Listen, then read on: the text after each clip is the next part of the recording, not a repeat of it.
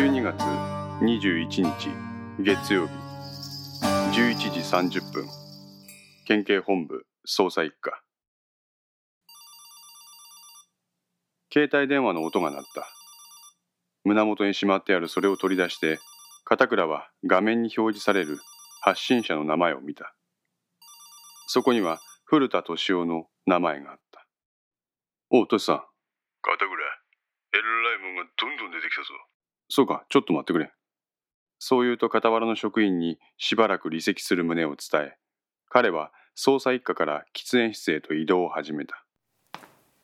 野子山連続殺人事件の捜査本部は北署に設置されているが県警本部との連携を取るためにここにも連絡室なるものが設置されている。そのため県警本部全体もいつもより慌ただしく殺気だった雰囲気が充満していた。足早に歩く私服警官。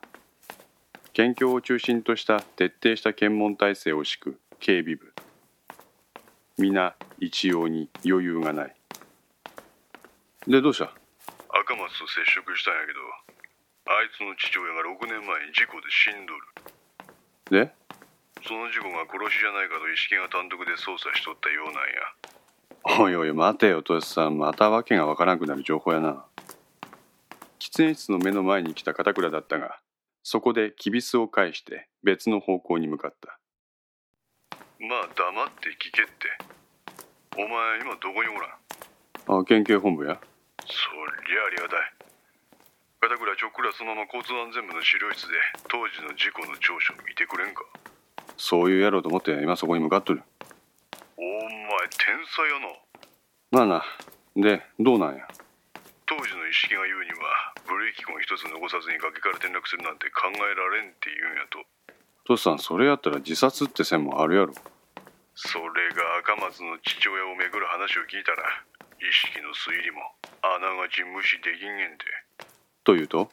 赤松の家は田上の花屋。やあの辺りは区画整理で随分と綺麗になっとくけどそこの用地取得に関する不正な構造を赤松の父親は何かの形で知っとったようなんや。なんやって？あの辺り一帯の土地はバブル期にマルホン建設が買い漁っとってバブル崩壊であいつらは大損。どんどん含み損が増えていく土地をどうにか手放したいマルホン建設はベアーズデベロップメントっていう会社になんとか売却することができた。その後に田上辺りの区画整理が持ち上がってベアーズデベロップメントは購入金額よりも高値で国に土地を売却した。一見するとベアーズデベロップメントの先見の明が成し得た不動産投資の成功話。まあそうやな。ベアーズなんとかって会社が普通の会社なら話はそれで終わり。おやけどほらこの会社は人友会のフロント企業ってやつや。交通安全部の資料室の前まで来た片倉はその扉を開け中に入った人は全くおらず書家が整然と並び書類保存のため一定の温度と湿度を保った凛とした空気感は暖房と人の熱気が充満する県警本部全体の環境とは一線を画すものであった。人友会やって？おうやまあちょっと聞いてくれ。マルホン建設といえばお前何を思い出す？そりゃあ本田義行あちょちょっと待ってくれトシさん。ああお前が言いたいことは分かっけど先にこっちの情報を報告するから待っとってくれ。わかった。片倉は年号別に書類が整理された書家の中から6年前のものを探した。バブル崩壊時にどんな爆死打ちでもみるみる評価損を出すような土地を買うなんてことはせんわい。そこをベアーズなんとかって会社はマルホン建設から買った業界で有名な不動産投資会社って言うんならわかるけど世間的には誰も知らん人友会のフロント企業や。マルホン建設の当時の社長は本田義行。ベアーズに土地を売却した後に政界進出。その後に田上の区画整理。一時的に損をしたベアーズは地価を持ち直した土地を国に売却することで最終的に多額の利益を得る。いわゆる税金を食い物にした構図の出来上がりっちゅうことや。その構図を知った赤松の父親が口封じに殺されたってか。まあ結果的に言うと意識の推理はそうなんやけどちょっと腑に落ちんところがあってな。腑に落ちんとは？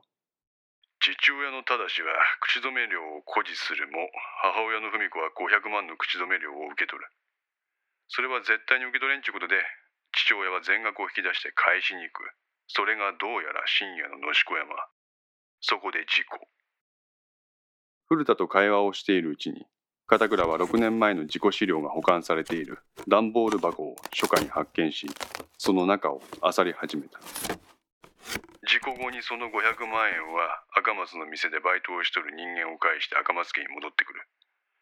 当初の口止め料の振込人は近藤里美とかいう女性。後で現金で戻ってくる時の封筒にも近藤里美。しかし文子はこの近藤里美とは面識がない。父さん今聞いとって思ったんやけど赤松の母親の文子って今も健在ねんの？おうほんなら文子に聞けばいいがや。何を言う？近藤里美のこと知らんって言っとんがや。父さん文子は口止め料を入金してくれって用地買収の関係者とコンタクト取ってんの？ほんなら文子からその関係者ってやつ聞き出してみればなんかの手がかりが出てくるかもしれんがや。ああってトシさんも夜年並みには勝てんげんなちょっと勘が鈍くなってきたんじゃねえかあ？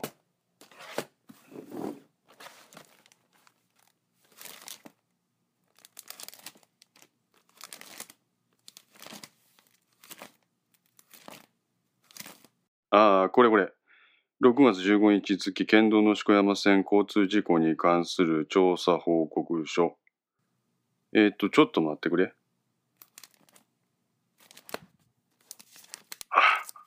そうか。俺も年やな。定年60歳っちゅうのもわかんな。っ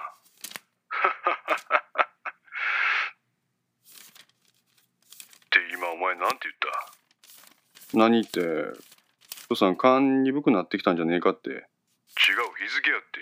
日付をもう一回言ってくれや。何年でトシさん、今度は耳でも遠くなったんか ?6 月15日。そりゃ当たりや。何が？一式のやつ1年半前の6月15日に赤松の店に花を買いに来とる。は？何でも知り合いの墓参りとか行って赤松と直接会ったらしいが。しかし今お前が指摘した文子のこと一式が気づかなかったとは到底考えられん。あいつの中での捜査は一体どこまで進んどったんやろうか。ひょっとして何かの壁にぶち当たったかそれともおい片倉どうした？トシさん。こりゃひょっとしたらやばいもん見たかもしらん。何が？この報告書の権威、官房の宇都宮の犯行が押されとるわ。片倉と古田は本部長の朝倉から今回の野子山連続殺人事件の捜査本部に松永が派遣された理由の一つに官房宇都宮からの指示があったことは聞かされていた宇都宮は以前当県警で1年半交通安全部の交通課課長を務めていたことがあった。その後全国の主要県警本部で要職に就き現在の官房総務課課長となっている。警察キャリアの中の勝ち組的存在である。これはどう見たって事故じゃねえわ。ブレーキ一つかけずに見事なダイブ。自殺なら納得いくけど事故っていうなら誰もが首をひねる代物やな。おいおいまさか官房さんもこの件に一丁噛みしとるんじゃねえやろな。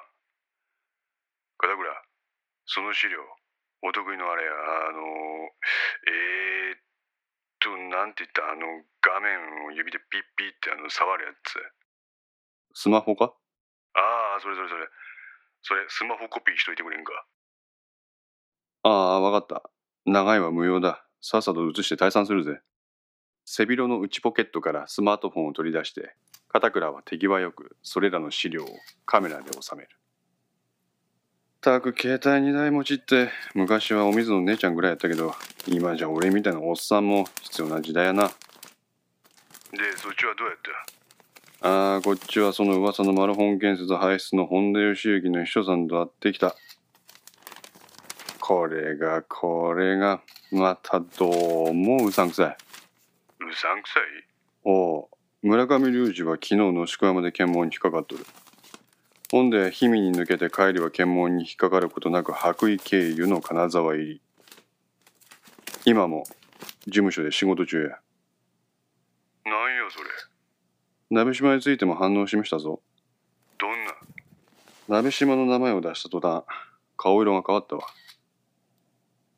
でも村上は鍋島と連絡を取っとらんって言っとったから実際に何が理由であいつの表情が変わったかはわからん。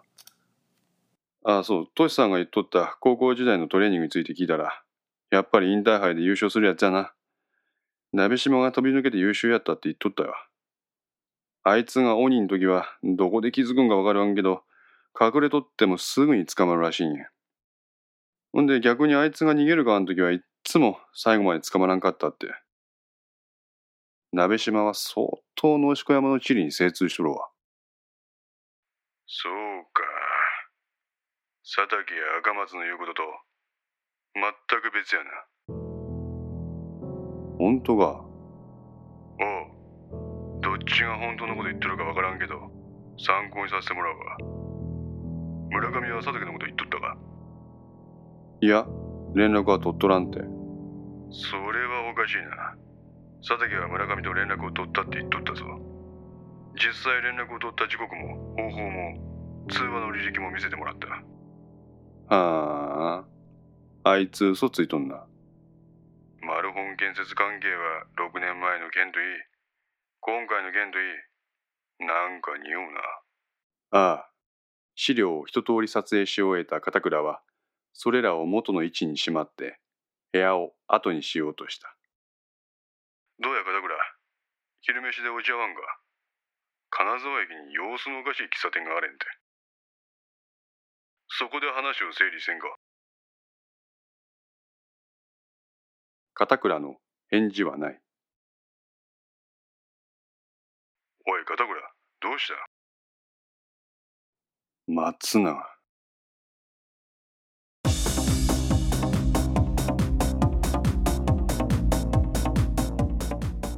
5の線いかがでしたでしょうか？このお話は不定期更新ですが毎週1話ずつ更新できるように鋭意作成中です。ご意見やご感想などがありましたらぜひともお寄せください。私にとっても非常に励みになりますのでよろしくお願いいたします。ウェブサイトではこの他にもいろいろな情報を載せていますのでよかったらそちらの方もご覧いただければ嬉しいです。それではまた。来週。ごきげんよう。